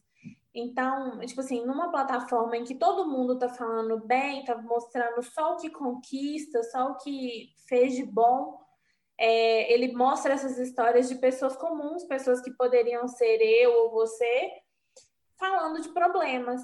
E ele fala nesse mesmo texto, é, é uma coletânea das fotos, tá? É, esse livro e nesse mesmo texto ele explica que, tipo assim, que muito das coisas que ele teve dificuldade no começo de chegar e se aproximar de uma pessoa, ele foi percebendo que, na verdade, todo mundo quer falar sobre isso. Então, é tipo assim, é, isso que eu acho que é, inclusive, a resposta do nosso episódio sobre ser feia, que foi uma coisa que muita gente falou assim, nossa, nunca tinha é, pensado por esse lado, não sei o que e tal. É, eu acho que é muito disso, que muita, a gente não fala de muitas coisas. E eu acho importante a gente falar sobre as coisas que incomodam a gente, de falar de maneira livre, para que seja uma conversa em que a gente meio que se cure junto, entendeu? Sim. E eu gosto muito do nosso grupinho, da nossa panelinha, porque a gente tem essa liberdade de falar dessas coisas. Então eu posso chegar e falar assim: hoje estou morrendo de raiva da fulana que tem menos de 20 anos e é protagonista de uma série da Netflix. Eu fiquei puta com a Zendaya, Zendaya ganhando. Grammy nova. Eu fiquei puta porque, ah, o povo exaltando, ah, ela é a primeira atriz com 13 anos de idade a ganhar um Grammy. Eu foda-se, caralho. Me recalcava, né? E aí a gente Mas, pode ficar recalcada em grupo, entendeu? Eu gosto disso, que a gente se recalca, mas a gente fala isso aí, amiga, é porque você não resolveu esses problemas na terapia. Tem que se comparar com a aí, entendeu? Você é perfeita do jeito que você é. E eu acho que, no final das contas, tudo chega de novo na Brené Brown, dela falando que, tipo assim, é, a sua validade não está ligada a nada. Você é válido porque você existe, entendeu? Você ter nascido no mundo e você ser quem você é. Não, primeiro que não existe mais ninguém que nem você no mundo. Exato. E é, você é válido por isso. A sua existência é válida. Acabou. Mas a gente é ensinado isso, a gente não é. A gente não. é ensinado a sempre se comparar. E aí, como fica a nossa igual. saúde mental? Fudida. Tá fudida. Parte de mim acredita nisso, de que a gente tá, todo mundo tem seu sua hora, né? Todo mundo está vivendo no tempo certo, mas eu fico muito frustrada vendo gente mais nova conseguindo as coisas. Eu fico muito. Porque essa questão da idade, cara, a gente vive. É, há essa supervalorização da juventude e há essa pressa, né? Cara, é um mundo ansiogênico, parece que eles querem que a gente tenha ansiedade. E você não uhum. vê, não tem essa, essa cultura de ensinar a gente a respirar e ficar presente. É sempre uma cultura de vai, vai, vai, faz, faz, faz, o tempo está passando. E a gente tem que andar com a bomba relógio dentro do peito, sabe? Sempre sentindo que a gente está perdendo tempo, que a gente não, não, não pode parar um pouco e respirar, que a gente tem que estar tá sempre correndo atrás de alguma coisa. E a gente nunca pode ficar no presente. E eu acho que entra muito aí a questão também da autoestima e do valor, porque olha que coisa horrível. Se você não tem valor suficiente nem para ficar no presente, sabe? Nem para parar um pouco e tá presente no seu corpo no momento atual. Eu acho que é uma coisa muito dolorosa, porque eu acho que isso se conecta com o valor. Eu nossa, eu não tenho nem a importância para o mundo me esperar, para o mundo, para eu caber. Então, tipo assim, eu não sou importante nem para poder caber no mundo, sabe? Eu tenho que estar sempre correndo atrás, correndo atrás, correndo atrás. Então, se permitir parar um pouco e, porra, eu pertenço, eu posso ficar um pouco presente aqui no meu corpo, é muito importante também. E não é algo que é incentivado, assim. E aí a gente que tem ansiedade, faz o quê? Morre, ou não faz nada, porque surta. Que a gente tá sempre com, essa, com esse coelho branco da Alice. Eu tô atrasado! Gritando na cabeça. E atrasado pra quê, meu amor? Pra onde? Tá aí aqui. Exato. Porque a vida acontece agora, não é no amanhã, né? Mas você é. não consegue viver o agora, você não vive. Você tá sempre correndo atrás de um objetivo que não chega. Exatamente. Eu penso e muito é nisso, porque assim, a todo tempo a sociedade quer que a gente experiencie é uma sensação de não pertencimento ao ambiente que nos cerca. E a todo momento tenta cortar o nosso, o nosso pertencimento afetivo, sabe? Eu, tipo, vou primeiro, se eu te isolo, tipo, eu ferro com, com o que você é. E vendo isso que você falou sobre o, o medo de, de não acompanhar as coisas, de estar sempre atrasado, eu acho que tudo isso versa para esse medo e para o medo que a gente tem de falhar falhar nas coisas que a gente tenta, falhar com a, com, com a gente mesmo. E se a gente para para pensar, o sempre é tarde, porque Clarice falava do instante já, que eu acho essa, esse termo dela incrível, e Clarice Lispector, né, porque eu muito íntima. E assim, quando ela fala do instante já, tipo, só dura o agora, vira passado assim que ele nasceu. Mas assim, ao mesmo tempo que o sempre é tarde, Nunca é tarde demais. E a gente percebe que esse sempre vai residir sempre aonde? No recomeço. É, eu, eu fico pensando às vezes que o medo, tipo, personificado, ele gosta de ler Drummond, porque ele gosta de ser a tal pedra no caminho, sabe? Mas se a gente para para olhar de perto, é só uma pedra. É, a gente pode fazer um desvio, a gente pode pular a pedra, mas a gente, com medo de falhar e com medo de não acompanhar e com essa pressa em tentar ser mais do que a, às vezes a gente consegue ser, a gente coloca uma poeirinha no olho e acaba enxergando a pedra como um abismo, só que não é. Então, eu vejo que está muito relacionado ao medo de falhar, ao medo de, de nem tentar. Porque não, aqui é mais seguro para mim, mesmo que essa falsa noção de segurança seja o que está ferrando a gente dia após dia. E assim, é, muito do que eu penso sobre isso, como a Gabi falou, pode ser lido né, no texto aos 30, não me pergunte como você apenas sabe, é, foi postado acho que quase um mês atrás, mas tem uma frase do Emicida na música Levanta e Anda, que é uma das minhas coisas preferidas no mundo, e eu queria deixar para vocês que é basicamente isso. Ele fala assim: irmão, você não percebeu que você é o único representante do seu sonho na face da Terra? Se isso não fizer você correr, eu não sei o que vai. E realmente, eu também não sei o que vai. Emicida, ele é certeiro e o nome da música é Levanta e Anda. Então, tipo, Vai, faz alguma coisa. Volta, cara. Voa, né? Voa. A Vanessa é muito poética, eu tô aqui sentindo aqui as coisas. Sobre esse tema ainda, né, do, do tempo passando, que eu acho que é um... É, Transforma-se o tempo nesse monstro que tá correndo atrás da gente, em vez de algo que tá com a gente, né? E eu penso assim, eu sou uma pessoa muito, muito nostálgica, acho que justamente por isso, porque eu sinto falta de uma época em que ainda existia futuro, sabe? Porque quando eu era adolescente, existia futuro. E o futuro era sempre melhor do que o presente. Eu pensava, quando eu for mais velha, tudo vai mudar. Quando eu for mais velha, tudo isso vai ser diferente. Vou estar casada com Doug Pointer. E tudo isso que me incomoda hoje vai ter já se transformado. E quando você chega na, na vida adulta, não tem mais tempo para poder pensar no futuro, porque você está perdendo tempo já, é agora. Você não tem mais o que, o que é, é, enrolar, sabe? É agora que você tinha que estar tá com tudo resolvido. Então, eu sinto muita falta de ter aquele espaço de ainda poder sonhar, sabe? Ainda poder esperar, tipo, não a ponto de ficar meio que, é, sabe, sair da realidade, mas a ponto de só ter um espaço para poder viver mesmo, para poder crescer. Porque não tem como você crescer com alguém, com alguém gritando na tua cabeça, corre, corre, corre, vai, vai, vai. A não ser que né? seja a última corrida, entendeu? Você tá... A não ser que você seja o Sem Bolt, né? Exato. Aí funciona, mas caso contrário, não dá muito certo. E aí eu acho que entra na questão do, do adulto funcional, né? Eu amo aquele meme do o que eu tô fazendo aqui, eu tenho apenas seis anos. Seis anos. É como eu me sinto, assim, 90% do meu tempo. E vocês se sentem pessoas adultas, funcionais, de acordo com essa concepção de adulto que a gente tem? Não, não né? eu, eu, eu, eu, eu, me, me sinto, sinto 100%. Ah, que bom. Me ensina pra gente não, aí, Deixa eu só falar. É engraçado você perguntar isso, porque ontem eu tava saindo, aí eu vi o tempo meio estranho, aí eu falei, hum, acho que vai chover. E não sei por que falar isso me fez me sentir muito, muito adulta. Eu fiquei pensando, nossa, eu achava que adulto significava você ter responsabilidade sobre tudo, saber tudo, saber que remédio serve para quê. Aí eu chego aqui nos meus 26 anos e percebo que a adulta, é, a vida adulta é você gostar de um cafezinho, olhar para o céu e falar: hum, esse céu é porque vai chover hoje. Olha a percepção. Cara, sabe quando, quando eu me sinto muito adulta? Quando eu pego a chave de casa, eu tô segurando meu celular, aí tipo, tô segurando o celular e abrindo a chave de casa, ou então quando eu estou no serviço, por exemplo, digitando coisas no computador e alguém liga, aí eu pego o telefone, coloco o telefone na orelha e falo, sim, senhor, e continuo digitando as coisas Isso no é muito adulto. Eu falo, caraca, eu tô muito adulta hoje, puta merda. Mas, Cara, a primeira geral, vez que eu me sentia, não. que eu percebi que talvez eu pudesse estar sendo adulta, foi quando eu estava dando uma aula de redação, aí o tema falava sobre era sobre, acho que era abuso sexual, alguma coisa assim.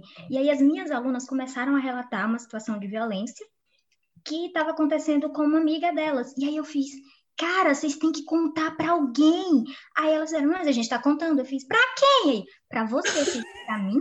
Aí, é, você é adulta na situação, a gente está contando para você, agora faz alguma coisa. Eu fiquei aqui, ah, adulta na situação agora sou eu.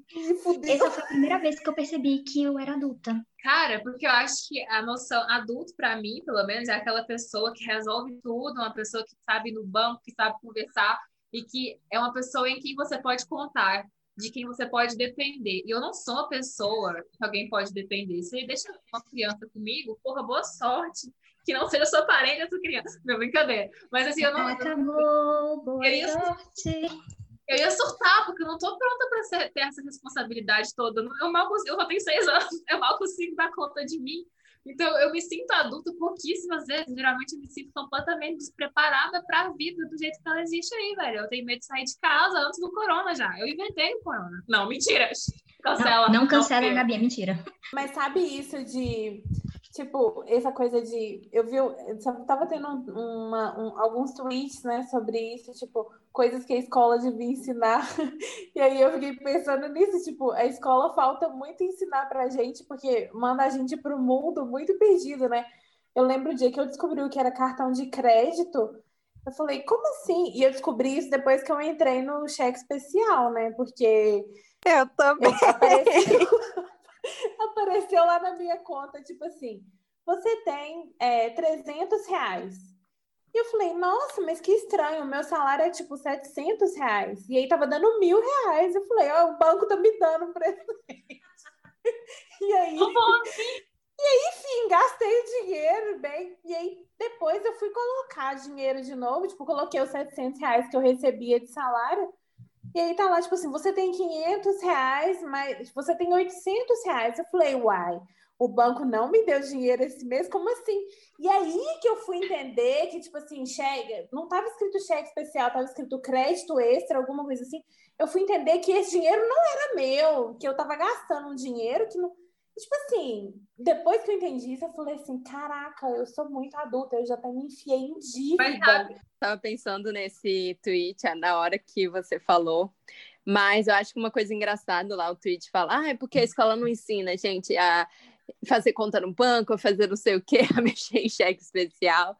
E eu acho que é muito ligado a essa ideia das pessoas acham que a gente tem que sair da escola mesmo sabendo de tudo, sendo adultos Sim. formados, sabendo de tudo, ou até mesmo da faculdade, sabendo de tudo. E não, gente, não, a vida é você aprender todo dia, todo dia vai trazer uma situação nova para você aprender. Pegando uma dívida no cheque especial, é, por exemplo. Inclusive. Nunca mais peguei. Eu, eu uma vez gastei, eu simplesmente achava que quando acabasse o dinheiro, o cartão não ia passar, eu não sabia de cheque especial. Então eu comprava, comprava, comprava, o cartão ainda passava, eu ainda tinha dinheiro, 200 reais o cheque especial. Mas eu acho que é isso. Eu acho que, tipo assim, essa visão que a gente sai formado, é, tanto da escola, quanto da faculdade, quanto de. que Você sai formado naquela especialização ali que você escolheu, e mesmo assim, talvez nem tanto, tá? Porque você sai como. É, você forma em direito, mas não significa que você vai saber todas as coisas. Às vezes não sabe nada, né? Eu acho que a gente tem muito isso de. A gente tem que é, são coisas que a gente tem que buscar, né? Então, por exemplo, eu fico muito feliz que hoje em dia a gente digita as coisas no Google e fala: ah, como funciona isso? E vai aparecer um vídeo no YouTube te explicando, vai ter um tutorial para alguma coisa, porque tem tutorial para as coisas mais bestas do mundo. Mas eu acho que é esse é um problema, tipo assim, que aí a gente sai da, da faculdade perdido, porque a gente acha que a gente tem que sair da faculdade com todas as respostas, né? E não é assim, você não vai sair da faculdade se sentindo adulto, você vai continuar, vai, vai ser assim, ah, formou? Ah, que interessante, bem-vindo ao desemprego, e vamos lá. Então vamos concluir esse episódio, finalmente. Eu queria que a gente concluísse respondendo essas duas perguntas. A primeira é a seguinte: vocês sentem vergonha de onde vocês estão hoje na vida em relação à carreira, à vida pessoal e tudo mais, e como isso afeta? E a segunda, e a segunda pergunta é: qual que é a definição de sucesso para vocês hoje? Então, eu eu sinto muito orgulho de onde eu tô hoje, de verdade, mais do que quando eu comecei a trabalhar, porque hoje eu tô fazendo algo que eu realmente gosto. Não que eu não gostasse do que eu fazia no começo, mas hoje eu trabalho com projetos sociais, então Hoje eu consigo trabalhar com a criatividade, que é algo que eu gosto, é, dentro do meu local de trabalho. eu tenho a liberdade de construir pequenos universos que podem influenciar na vida de um monte de gente, não só de uma, porque antes era muito difícil. A sensação que eu tinha antes no trabalho era de enxugar gelo. Hoje eu consigo ver que é, é como uma semente e eu, tô, eu, eu, sinto mesmo muito, muito orgulho de onde eu tô hoje, é, profissionalmente, é, emocionalmente também. Eu acho que hoje eu me entendo melhor enquanto pessoa, eu me entendo melhor enquanto gente, ser humano e nas relações com as outras pessoas. E no campo amoroso também me sinto orgulhosa, porque eu acho que eu tive algumas oportunidades de estar imersa em alguns relacionamentos que poderiam ser tóxicos demais e eu consegui, tipo, enxergar aquilo antes de que acontecesse. E eu acho que uma Vanessa de 10 anos atrás não conseguiria enxergar. Então, vem muito daquele antes só do que mal acompanhada. E eu acredito que é uma sucessão de, de coisas boas. É, acho que a minha definição de sucesso é você estar bem consigo mesmo, é você encontrar doses diárias de felicidade. Assim, é, você sabe que você não vai ser feliz o tempo inteiro, porque ninguém é, mas você também sabe que a tristeza não vai durar para sempre, porque nada dura. Então, é conseguir costurar costurar em si mesma os momentos de felicidade para que eles durem mais do que os momentos de céu cor tristeza, sabe? Eu acho que sucesso é você conseguir acordar de manhã, olhar no espelho e dizer, vamos lá, mais um dia, quem sabe hoje seja um dia bom. E às vezes ele é bom. E isso é um sucesso, tipo, 100% de aproveitamento. Arrasa. Marina? Uh, muito pelo contrário, na verdade, não sinto vergonha de onde eu tô. Eu acho que é, eu sinto até orgulho de onde eu tô, porque, tipo, alguns anos atrás eu, eu nunca me imaginaria estando onde eu estou hoje. E, e eu acho que, né, fez tudo parte do processo e tudo mais. E então, não, eu, eu tenho muito orgulho. Foi muito difícil assim, emocional era uma montanha russa. Não diria que hoje meu emocional é uma coisa boa. Deveria ir para um psicólogo. Talvez. Bater um papo com uma pessoa nova. Mas, né? E. Ah, eu acho que minha definição de sucesso é onde eu tô hoje, sabe? Tipo, é, tô quase formada pela segunda vez, tô empregada, é, minha carteira está assinada, estou trabalhando, é cansativa, é extremamente cansativo, mas eu acho que esse é meu sucesso, é onde eu tô hoje, sabe? Tipo, eu não tenho é, uma ambição loucona, assim, de querer apressar as coisas, porque quanto mais a gente apressa, mais a gente quebra a cara, né? Isso é um fato. E as coisas têm que acontecer no tempo que tem que acontecer, e é isso. E se a gente apressar, a gente vai quebrar a cara, e aí é capaz a gente perder o amor que a gente tem pelas coisas, porque a gente apressou e aí as coisas aconteceram antes e não aconteceram certo.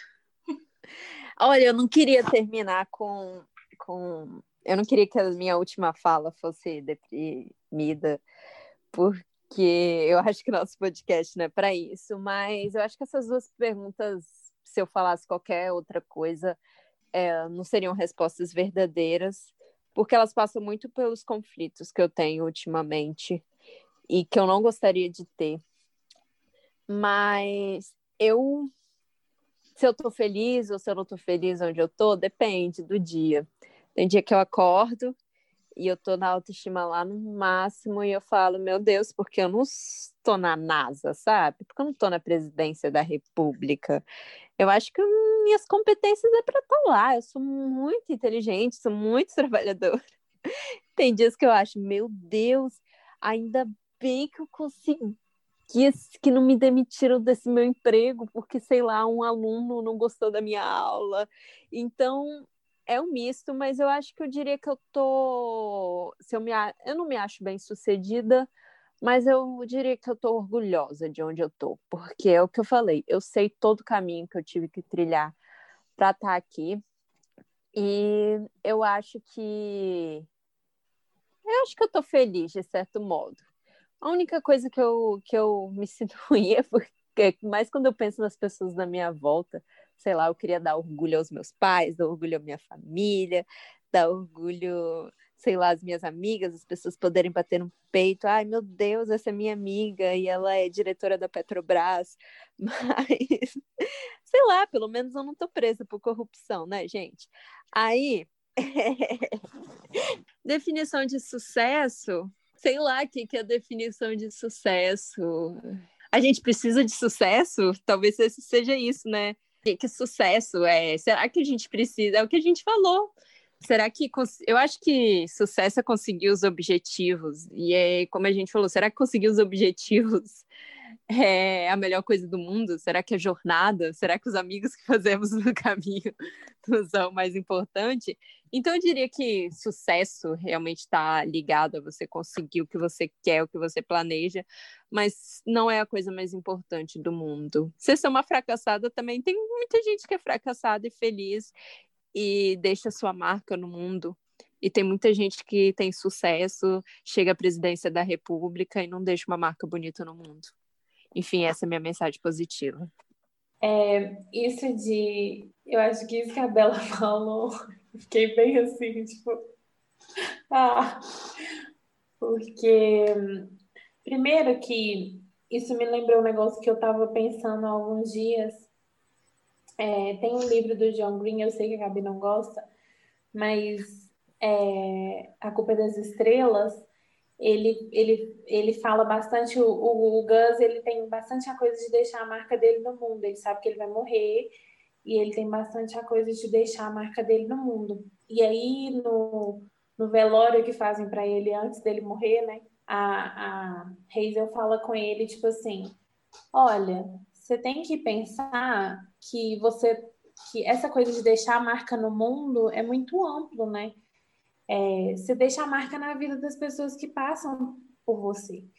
Eu penso muito nisso, que tipo assim, que a maioria das pessoas do mundo não vai ser uma pessoa que vai ser famosa e conhecida por todos, entendeu? Ela não vai deixar esse tipo de marca, mas ela vai deixar uma marca na vida das pessoas que convivem com ela. E aí eu acho que é importante a gente pensar no tipo de coisa que a gente está deixando.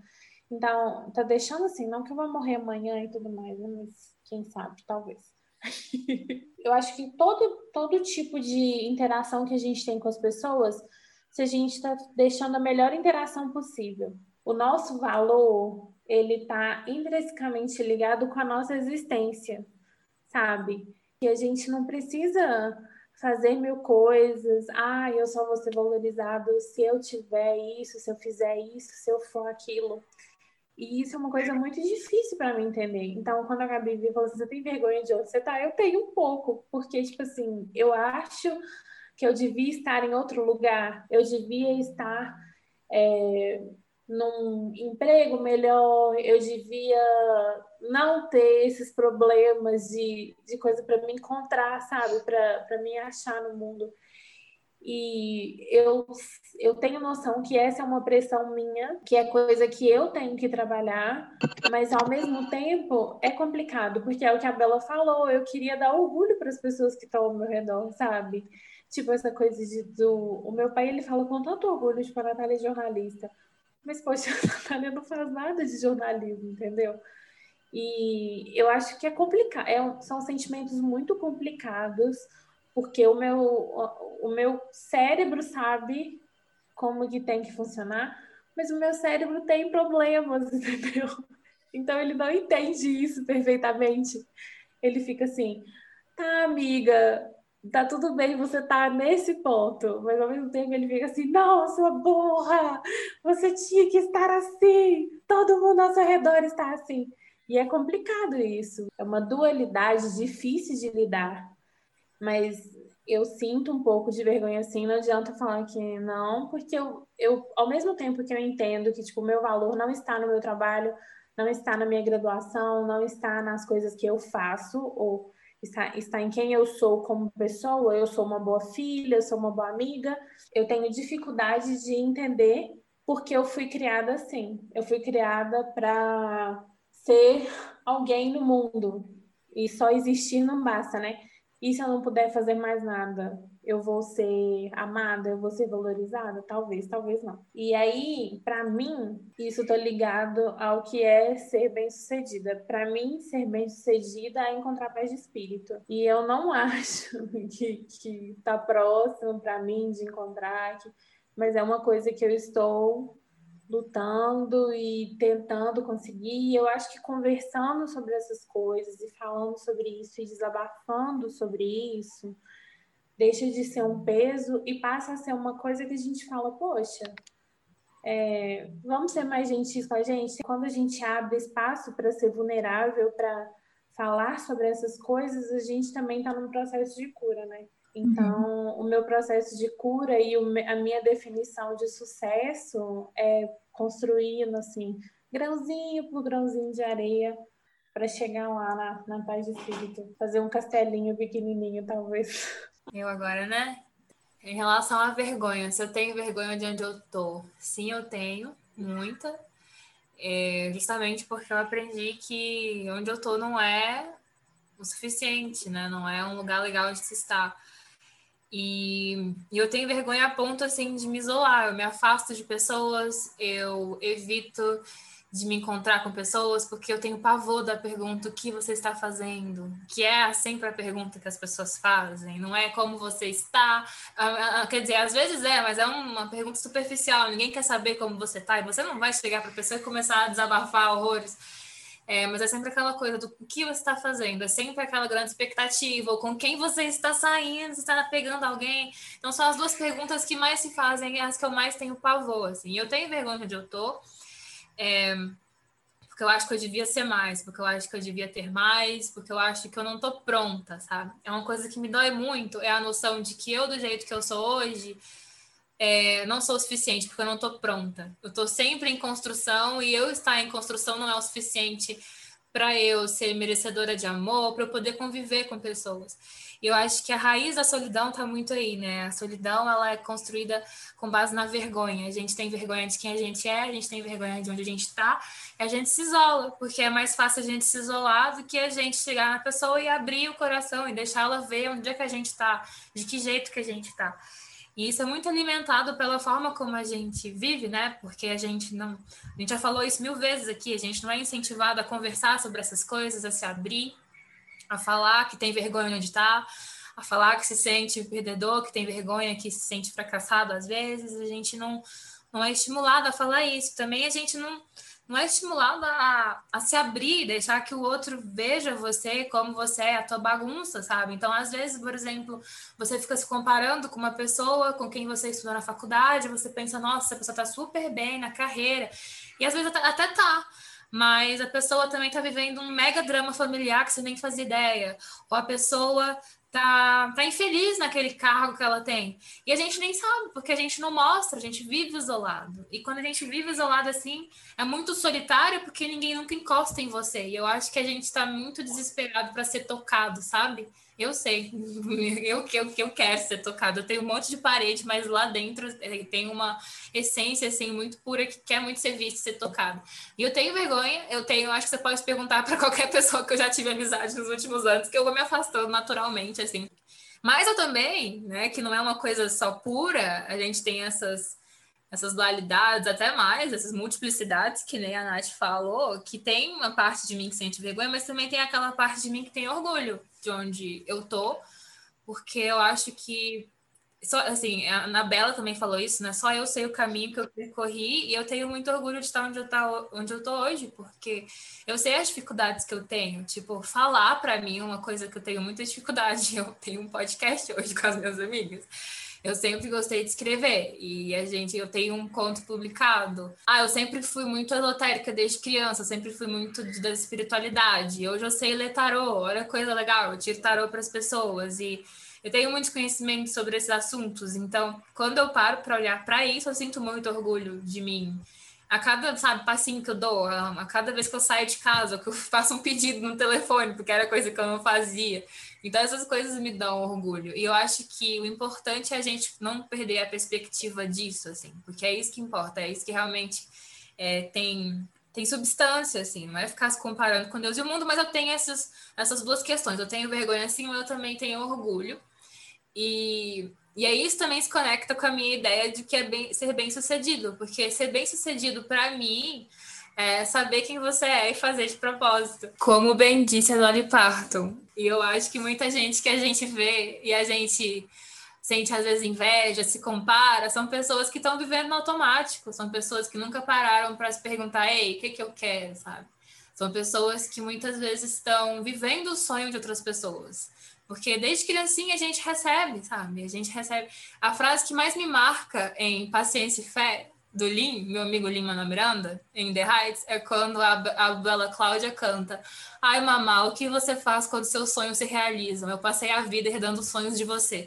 Então, às vezes, a gente está tão acostumado a receber os sonhos e as vontades, os desejos dos nossos pais, familiares, que quando a gente tem a chance de ser uma pessoa, de ser um indivíduo, de saber, ei, o que, que você sonha? A gente meio que desespera, porque a gente não sabe o que fazer pra gente.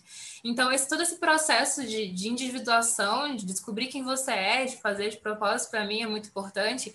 E isso, para mim, é ser bem sucedido, porque eu não quero viver adormecida, não quero viver que nem um zumbi. Eu quero viver o que eu quero viver, sabe? E a cada ano que se passa, é engraçado que ao mesmo tempo que eu tenho pavor de tempo passando, eu também sinto que a cada ano que passa, eu sou mais eu, sabe? Como se fosse mesmo a flor desabrochando, como se fosse tirando uma camada, e cada vez mais eu sou quem eu sou. Eu fico, nossa, eu sou muito ansiosa para saber quem eu vou ser amanhã, mas ao mesmo tempo também não quero cair na armadilha de pensar que quem eu vou ser amanhã que é a Gabriela que merece amor. Eu quero aprender a entender que a Gabriela que eu sou hoje também merece, do jeito que ela é porque eu acho que sempre que a gente vai falar dessa questão da pressão de ser bem sucedido, de que o que você faz é o que você é, é o que você vale, tudo volta para o pertencimento, tudo volta para o valor, tudo que a gente faz é, é um pedido para ser amado, para ser parte de algo, né? E se a gente aprende que nosso valor é condicional ao que a gente faz, a gente vai se desesperar o tempo inteiro. Então, eu acho que o que eu quero, o que eu desejo para mim, para todo mundo e para o mundo que a gente vive, né, é a gente conseguir acessar essa, esse conhecimento de que sabe aquele amor que a gente sente pelo nosso bichinho de estimação quando ele tá só existindo, ele não faz nada, tá dormindo, ou então ele tá tipo parado, comendo uma mosca, ou tá parado, e você olha para aquele bichinho e fala, eu te amo. É acreditar que podem olhar pra gente e sentir isso também. Eu não tô fazendo nada, eu não preciso fazer nada, mas eu existir, eu essa essência aqui incorporada, é o, é o suficiente para mim. Então eu quero aprender isso um dia. Vou chorar. Enfim, e assim como todas as histórias são sobre amor, acho que todos os, os complexos e os traumas também são sobre a falta dele e a vontade de ter. Então, se a gente aprender que a gente é amável, do jeito que a gente é, a gente vai diminuir a pressão de ser bonita, de ser bem-sucedida, de fazer coisas, porque esse desespero, né, pelo pertencimento vai diminuir pra caramba. A gente vai entender que só existir não vai ser um perigo mais, vai ser o que a gente precisa, eu acho. Tá tudo bem. Amém. Então, vamos agora pra dica perdida. Tá cansada da sua vida, quer uma série pra ver? Talvez um filme legal, uma historinha pra ler. Não mude de canal e abra o seu coração, é a hora da dica perdida. Ah. E a perdida de hoje é a Laiana. Vai lá. É, a minha dica perdida, pessoal, é que momento, cara, dando uma dica perdida. Enfim, eu acho que com esse negócio da Coreia, né, a gente tem esses dramas coreanos que são problemáticos porque a Coreia é um país apodrecido. E a Coreia Mas... é um país que surgiu agora em 2015. Sim, foi. Nasceu Jungkook, Coreia. É, aí tem os doramas, né, que são as novelas coreanas, tem 16 episódios, cada um tem seus 50 minutos. E um desses, que é o meu favorito, é o Romance the Bonus Book que conta a história da Kang Dani. E a Kang Dani, ela nunca conseguiu emprego, porque ela é mãe solo e ela, ela é... O que, que ela é, Vanessa? Me atualiza? Ela, ela trabalhava na área de marketing. marketing. Isso. Isso. E o sonho dela era trabalhar na área de marketing na editora de livros que ela trabalha. Porque é, se passa tudo numa editora de livros. E aí, o melhor amigo da infância dela é o chefe dessa editora de livros. E aí ela começa a mentir ela começa a se diminuir para ela conseguir o um emprego. Então, tipo, ela mente que ela é menos do que ela realmente é. Aí ela consegue o um emprego. Né? E, tipo, ela tem 33 anos, 34. Ela é bem mais velha que o menino, que o melhor amigo dela.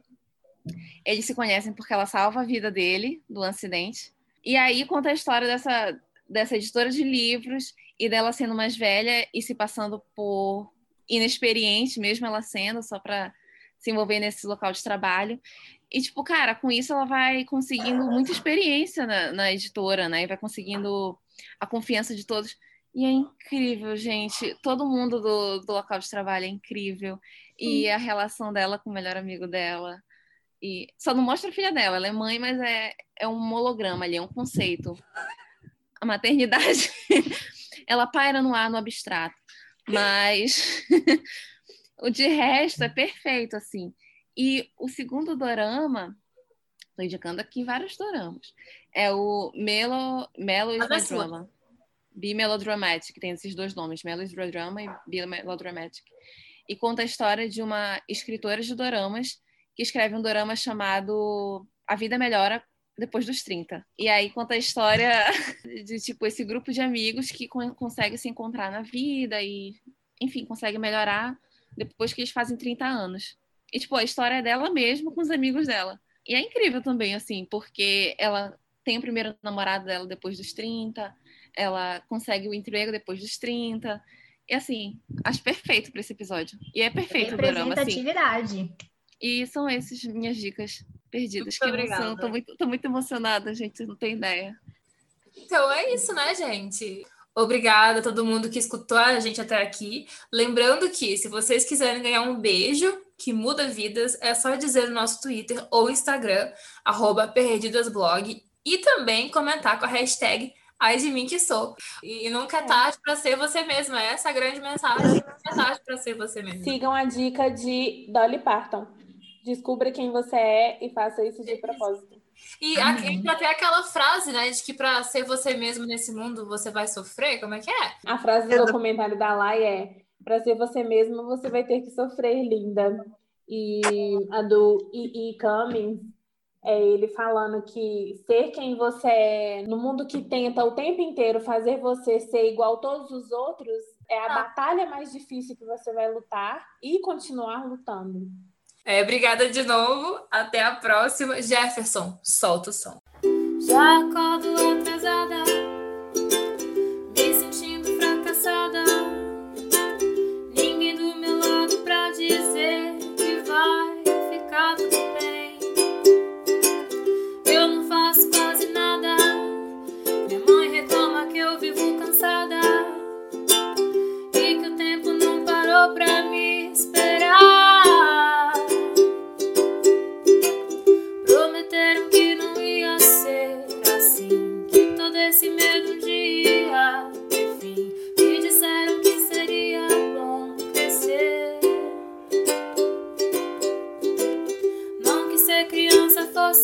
fosse